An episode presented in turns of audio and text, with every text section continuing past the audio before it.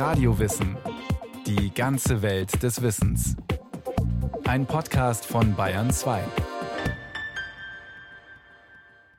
Was haben die Vogelgrippe, AIDS, die Pest, Salmonellen, Tollwut und Covid-19 gemeinsam? Alle sind Infektionskrankheiten, die ihren Ursprung in Tieren haben, sogenannte Zoonosen. Gegen einige gibt es Impfungen, andere sind ausgerottet, aber es entstehen auch immer wieder neue, wie die weltweite Coronavirus-Pandemie zeigt. Wie funktionieren die Übertragungswege? Was kann man dagegen tun? Eine Sendung von Yvonne Mayer. China lockert die Blockade der Provinz Hubei. Sie gilt als Ausgangspunkt der Corona-Pandemie. Jeder und jede ist ein Teil unseres Kampfes gegen das Virus. Jeder, der die Regeln befolgt, kann jetzt ein Lebensretter sein. Ja, diese Krise weckt unsere tiefsten Ängste, aber sie ruft auch das Beste in uns hervor. Wir müssen jetzt alle eines bewahren, Geduld. Wir müssen alle eines zeigen, Verständnis. Und wir müssen alle eines mitbringen, Kraft. Das neuartige Coronavirus hat innerhalb von ein paar Wochen die ganze Welt erreicht. Begonnen hat alles in China, wahrscheinlich im Dezember 2019. Da tauchte in der Stadt Wuhan auf einmal eine Serie von Lungenentzündungen auf, die tödlich endeten. Am 31. Dezember dann informiert die chinesische Regierung die Weltgesundheitsorganisation. Seitdem ist klar, das Virus gehört zur Gruppe der Coronaviren, die man auch von der SARS-Pandemie kennt. 2003 trat dieses Virus das erste Mal auf, auch in Asien. Bald bekommt das Virus seinen Namen SARS-CoV-2, also ein neuartiges Coronavirus, gegen das es keine Impfung gibt und keine Medikamente. Es ist von Mensch zu Mensch übertragbar, aber ursprünglich stammt es von Tieren, Fledermäusen wahrscheinlich. Vielleicht hat es sich auch noch in einem Schuppentier verbreitet, bevor es dann auf den Menschen übergesprungen ist. Das könnte auf einem Wildtiermarkt in Wuhan geschehen sein. Damit ist SARS-CoV-2 eine sogenannte Zoonose, ein tierischer Erreger, der sich im Menschen ausbreiten kann. Gerd Sutter vom Institut für Infektionsmedizin und Zoonosen der Ludwig-Maximilians-Universität in München. Nicht nur der Pumuckel hat schon gesagt, Mäuse sind auch Menschen. In der Tat ist es so, dass wir gerade in der Infektionsmedizin das ganz dramatisch vor Augen geführt bekommen, dass eigentlich unsere Infektionserreger da keinen allzu großen Unterschied machen. Zum Teil geht das Spektrum sogar noch viel weiter. Es gibt also Viren, die können sich gleichzeitig in Insekten vermehren, aber sind dann aber auch wunderbar übertragbar, zum Beispiel auf einen Menschen oder auf ein Pferd. Das heißt, letztlich benutzt so ein Erreger nur den Zellorganismus der entsprechenden größeren Organismen für seine eigene Vermehrung. Und manche Erreger sind so exzellent adaptiert an verschiedene Wirte, dass er eben mit ganz verschiedenen Bedingungen dann auch zurechtkommen können. Zoonosen gab und gibt es schon immer. Wir haben uns also auch schon immer bei Tieren angesteckt. Oft bleibt es bei einer harmlosen lokalen Entzündung, eine rote Stelle dort, wo die Katze uns gekratzt hat. Doch manchmal kann es äußerst gefährlich werden für den Menschen, denn bei einem Wechsel des Wirts trifft der Erreger, das Pathogen, wie Tiermediziner Gerd Sutter ihn nennt, auf ein ihm fremdes Immunsystem. Keiner kann vorhersagen, was dann geschehen wird. Dem zugrunde liegt natürlich, dass die Abwehrmechanismen in den unterschiedlichen Wirten auch wieder unterschiedlich sind. Die Immunsysteme sind nicht notwendigerweise gleich.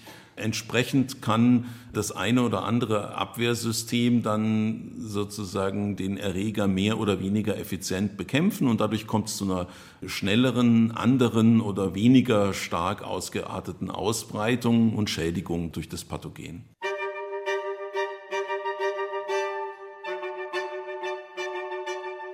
Dass Krankheiten von Tieren auf den Menschen übertragbar sind, kann aber auch ein Glücksfall sein. Dann, wenn die Zoonose nicht so gefährlich ist wie die mit ihr verwandte Menschenkrankheit. Gezeigt hat sich das im Kampf gegen die Pocken, hervorgerufen durch eine bestimmte Art von sogenannten Orthopockenviren. Eine Krankheit, die Gehörlosigkeit oder Lähmungen als Folgen haben kann, oft sogar tödlich verläuft. Bis heute gibt es kein Heilmittel gegen die Pocken, nur eine Impfung, und die bekannteste wurde im 18. Jahrhundert in England eingeführt. Die nutzt den Umstand aus, dass es nicht nur Menschenpocken gibt, den Variola-Virus. Orthopockenviren gibt es praktisch überall auf der Welt, in Nagetieren, in Katzen oder auch in Kühen. In der englischen Landbevölkerung erzählte man sich damals folgende Geschichte.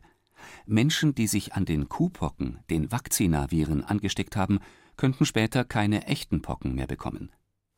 Aus dieser Beobachtung entstand eine Pockenimpfung, die einigermaßen effektiv und für damalige Verhältnisse relativ ungefährlich war. Bis heute heißt Vaccination in der englischen Sprache übrigens Impfung. Noch in den 1970er Jahren war die Pockenimpfung überall ein Muss. Bis die Weltgesundheitsorganisation, die WHO, 1980 die Welt für pockenfrei erklären konnte. Das erste Mal in der Geschichte hatte der Mensch eine Krankheit ausgerottet. Ein unglaublicher Triumph für die Wissenschaft. Seitdem wird nicht mehr gegen die Pocken geimpft. Ist ja auch nicht mehr nötig. Infektionsmediziner Gerd Sutter. Da gibt es zwei gute Datensätze, die durchaus belegen, dass nachdem über Jahrzehnte hinweg weltweit ein hoher Impfschutz aufgebaut wurde, gegen Orthopockenviren. In den letzten Jahrzehnten geht er jetzt wieder dramatisch zurück. Und das können wir sehen im Wiederauftreten von neuen Orthopockenvirusinfektionen. Zum Beispiel jetzt bei uns die Kuhpocken. Wir haben in den Jahren 2009, 2010 in Mitteleuropa, gerade in Deutschland, Frankreich, aber auch in den Benelux-Ländern, sowas wie eine kleine Epidemie gehabt von Kuhpockenvirusinfektionen. Alles sozusagen zoonotische Erkrankungen vom Tier auf den Menschen übertragen. Äh, da stand sogar die Ratte, die Heimratte wirklich im Vordergrund. Was die Kuhpockenviren für Europa sind, sind die Affenpockenviren für Afrika. Und auch da sehen wir eigentlich eine dramatische Zunahme der Infektionsereignisse epidemiologisch, auch in einem klaren Zusammenhang mit abnehmender Immunität, Impfimmunität in der Bevölkerung. Der Kuh- und auch der Affenpockenvirus ist fast zu 90 bis sogar 95 Prozent mit dem menschlichen Variola-Virus identisch. Das könnte in Zukunft hochgefährlich werden. Bei beiden Viren handelt es sich so richtig um hochpotente, in ihrem genetischen Potenzial wilde Orthopockenviren. Und theoretisch muss man natürlich tatsächlich damit rechnen, dass sich jetzt die Orthopockenviren wieder diese ökologische Nische wird Mensch diese über die Ausrottung des Variola-Virus verloren haben, dass sie die irgendwann sich wiederholen werden und wieder besetzen werden. Wie rasch oder wie schnell sowas gehen kann, das ist, denke ich, realistisch nicht wirklich abzuschätzen. Aber wissenschaftlich korrekt ist durchaus, dass man davon ausgehen kann, dass sich die Viren auch über dann natürlich Anpassung an den Menschen oder an andere Säugetiere dann diese Nische auch wieder erschließen können.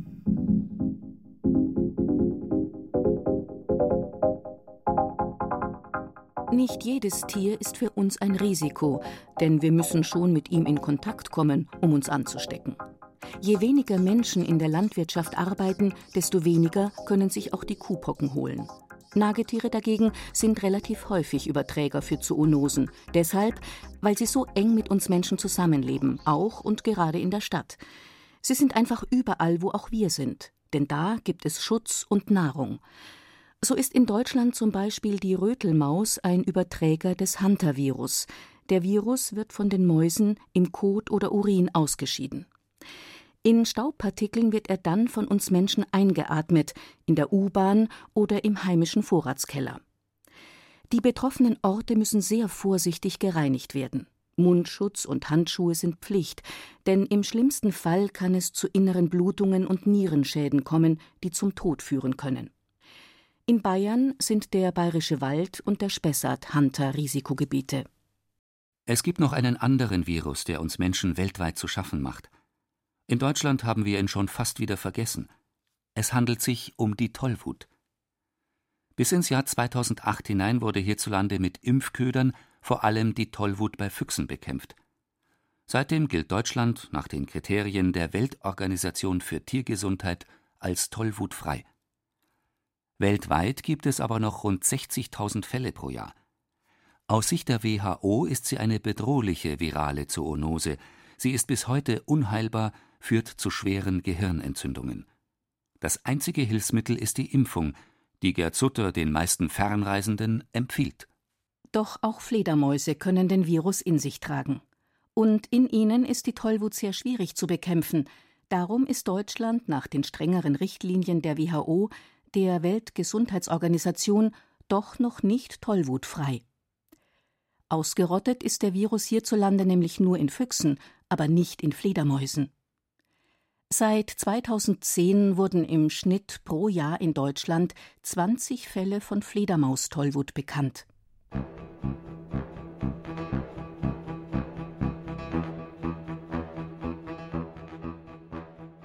Nicht nur Viren überspringen die Artgrenze von Tier zu Mensch, auch zahllose Bakterien tun das und sind dabei sogar noch erfolgreicher als die Viren. Während die nämlich keine eigenständigen Organismen sind, ist ein Bakterium für sich allein völlig lebensfähig. Es ist eine komplette Zelle mit einem eigenen Stoffwechsel, ein Lebewesen. Und das tut sich noch viel leichter, sich an wechselnde Umgebungen und Wirte anzupassen. Mit vielen von ihnen kommen wir in der Küche in Kontakt. Geflügelfleisch ist da der übliche Verdächtige. Noch häufiger als Salmonellen, aber viel unbekannter, ist der sogenannte Campylobacter jejuni. Tiermediziner Reinhard Straubinger vom Lehrstuhl für Bakteriologie am Institut für Zoonosen der LMU in München. Der kommt vor bei Geflügel, in Rohmilch, in verunreinigten Gewässern, Oberflächengewässer und ist auch dementsprechend in der Umwelt zu finden. Wenn man das sich dann irgendwie einverleibt oder dass man da hier sich verschluckt, kann sein, dass Campylobacter mit solchen Gewässern in Kontakt waren und dann wird die mit dem Schlucken aufnehmen und dann in den Darm gelangen. Für eine Infektion genügen schon 400 Bakterien. Ein Schluck verunreinigtes Wasser beim Kanufahren oder Schwimmen kann da schon ausreichen. In den meisten Fällen hat das nur Durchfall zur Folge. Für Kinder oder geschwächte Menschen kann das aber gefährlich werden. Der Vorteil, den Bakterien gegenüber Viren haben, nämlich dass sie Lebewesen sind, ist zum Glück gleichzeitig auch ihr Nachteil. Denn fast alle Bakterien lassen sich durch moderates Erhitzen auf ca. 70 Grad abtöten. Diese Temperatur hält kaum ein Lebewesen aus. Das erklärt wahrscheinlich auch, warum vor allem junge Menschen zwischen 18 und 25 Jahren an Campylobacter jejuni Infektionen erkranken. Das ist die Zeit, in der junge Menschen von zu Hause ausziehen und anfangen, selbst zu kochen und offensichtlich die Grundregeln der Hygiene noch nicht beherrschen.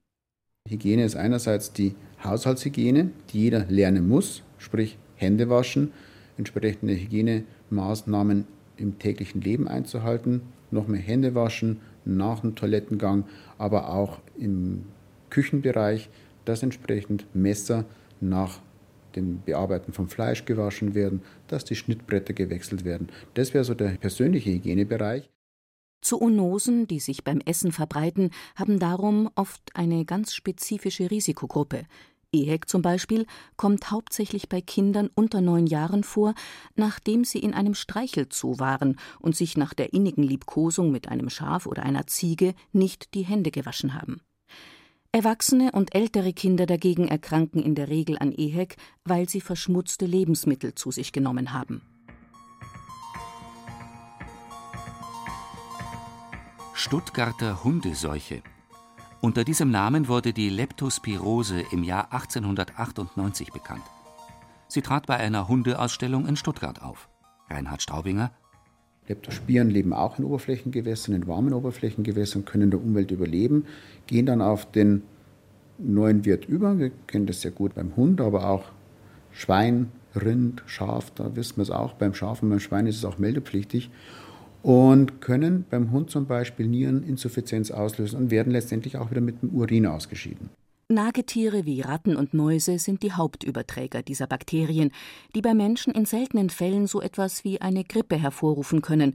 Bei schweren Verläufen wird auch die Leber angegriffen. Früher hieß die Leptospirose auch Schweinehüterkrankheit oder Reisfeldkrankheit, weil sich die Bakterien in stehendem warmen Wasser entwickeln. Und da kann schon eine Pfütze am Wegesrand ausreichen, die von der Sommersonne aufgewärmt wird. Aus der trinkt ein Hund beim Gassigehen und nimmt so die Leptospirose mit nach Hause. Mit zu den gruseligsten Zoonosen gehören sicherlich Parasiten, Zum Beispiel Würmer, die sich eigentlich im Darm von Hunden oder Füchsen wohlfühlen und deren Eier über den Kot ausgeschieden werden. Besonders gefürchtet ist der Fuchsbandwurm. Wir Menschen sind Fehlwirte, eine biologische Sackgasse für den drei Millimeter langen Wurm, doch mit fatalen Folgen für uns. Der Bandwurm entwickelt sich in unserer Leber, sagt Kurt Pfister. Der aus Basel stammende Tierarzt ist emeritierter Professor und hatte viele Jahre den Lehrstuhl für vergleichende Tropenmedizin und Parasiten an der Ludwig-Maximilians-Universität München inne. Also das Krankheitsbild ist wirklich sehr dramatisch. Die Leber wird zunehmend durchdrungen, müsste man sagen, von diesem Parasiten. Es kommt zu krebsartigen Geschwülsten innerhalb der Leber und zu einem Zeitpunkt X, das ist meistens nach Jahren, kommt es zu einem totalen Leberversagen. Wegen der langen Inkubationszeit ist es schwierig, eine Aussage zu treffen, wie viele Menschen tatsächlich betroffen sind. Seit 2010 gab es laut Robert Koch Institut in jedem Jahr mehr als 30 Fälle, wobei die Dunkelziffer wahrscheinlich noch höher liegt. Früher wurde Betroffenen die Leber transplantiert. Heute wird versucht, erst einmal nur den betroffenen Teil der Leber herauszuschneiden. Dabei kommt den Medizinern zugute, dass die Leber auch weiter funktioniert, wenn ihr ein Teil fehlt. Über Jahre hinweg müssen die Patienten auch noch Wurmmittel einnehmen, um den Parasiten in Schach zu halten. Sonst droht trotz Operation ein Leberversagen. Es ist auch heute, nachdem über 40 Jahren mit diesen Parasiten geforscht wird, völlig unklar, woher wir die Infektion eigentlich holen. Es ist so, dass diese Geschichte von den Waldbären immer wieder neu auf den Tisch gebracht wird aber eigentlich weiß kein Mensch, woher die Infektion tatsächlich kommt. Aber gelegentlich trifft es jemanden, der sie sich halt holt. Sagt Kurt Pfister. Natürlich besteht theoretisch die Möglichkeit, dass Kot von erkrankten Füchsen auf Waldbären gerät und dann von Menschen gegessen wird. Doch diesen Übertragungsweg hat bislang keine Studie nachweisen können. Anscheinend geht aber von mäusefangenden Tieren wie Katzen oder Hunden am meisten Gefahr aus. In 70 Prozent der Fälle von Fuchsbandwurm in den Jahren 1982 bis 2000 waren Katzen- oder Hundebesitzer betroffen. Gerade nach dem Streicheln des Fells sollten unbedingt die Hände gewaschen werden, denn für den Fuchsbandwurm reicht die Schmier- oder Kontaktinfektion schon aus. Auch international ist der Fuchsbandwurm ein Problem vor allem in Asien.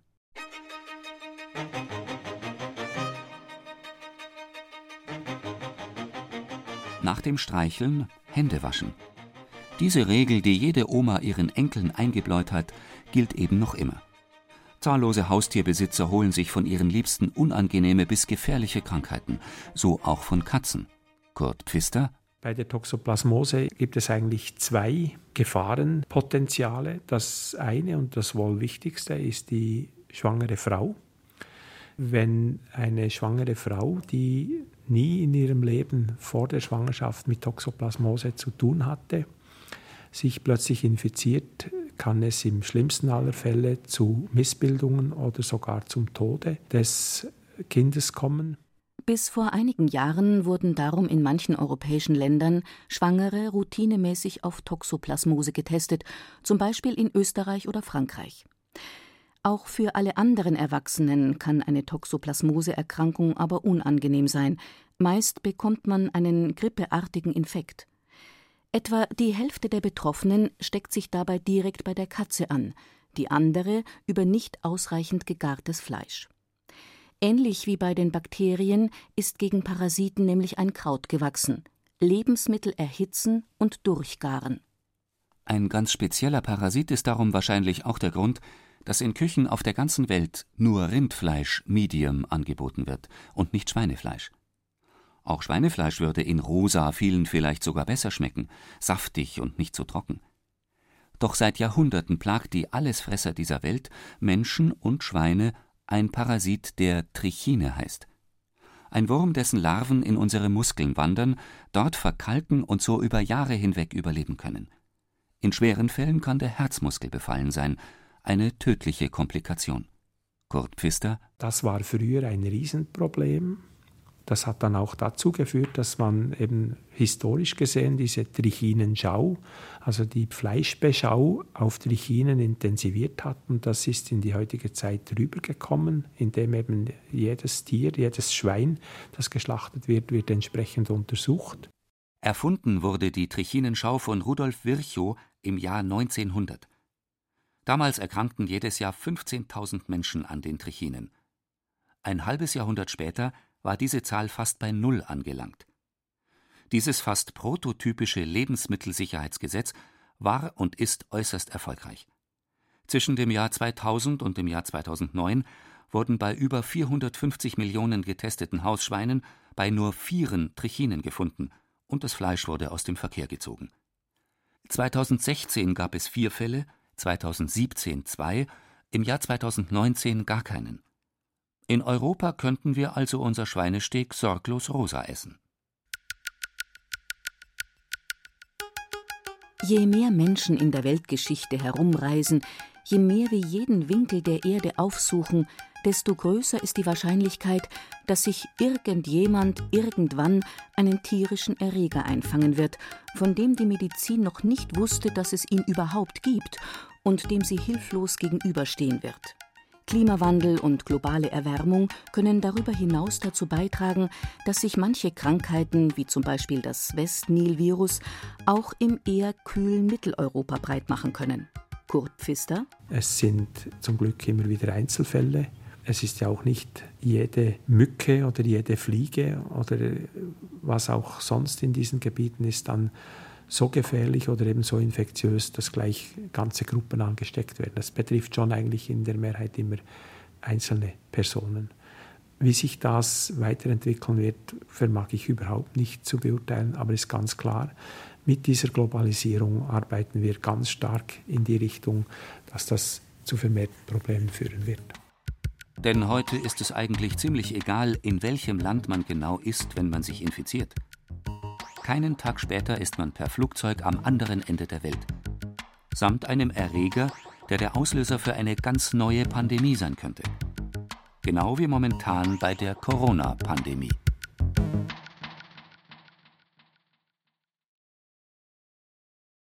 Das war Radio Wissen, ein Podcast von Bayern 2. Autorin Yvonne Meyer. Regie Sabine Kienhöfer. Technik Christian Schiemöller und Andreas Lucke. Es sprachen Ruth Geiersberger und Friedrich Schloffer. Redaktion Bernhard Kastner.